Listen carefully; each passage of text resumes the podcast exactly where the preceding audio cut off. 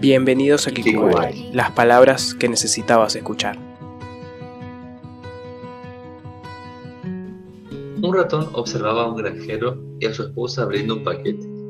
Sintió curiosidad por lo que podría contener, pero quedó aterrorizado cuando descubrió que era una trampa para cazar ratones. Fue corriendo al patio de la granja a advertir a todos. Hay una ratonera en la casa, una ratonera en la casa. La gallina, que estaba cacareando, levantó la cabeza y dijo, Discúlpeme, señor ratón. Yo entiendo que es un gran problema para usted, pero a mí no me perjudica nada. No me preocupa.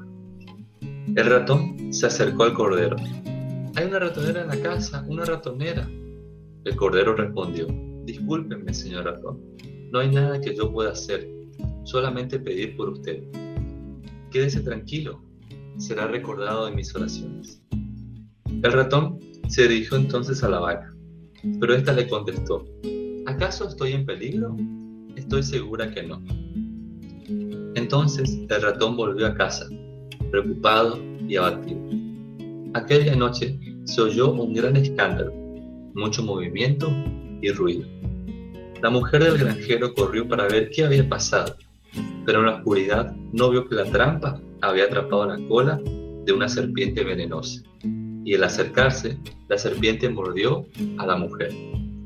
El granjero la llevó inmediatamente al hospital, y después de atenderla, le dieron el alta, con la recomendación de que esa misma noche bebiera una sopa caliente.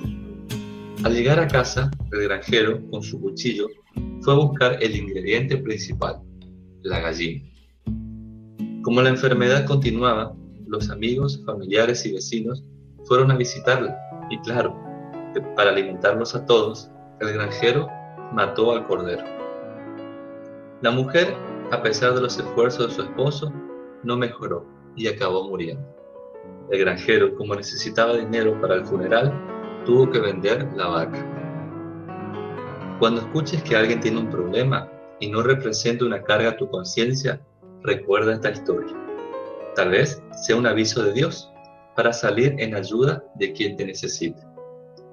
La necesidad que otro tiene hoy puede ser la tuya mañana. El que no vive para servir, no sirve para vivir. Me llamo Jonathan Siska y esto fue Kikubari.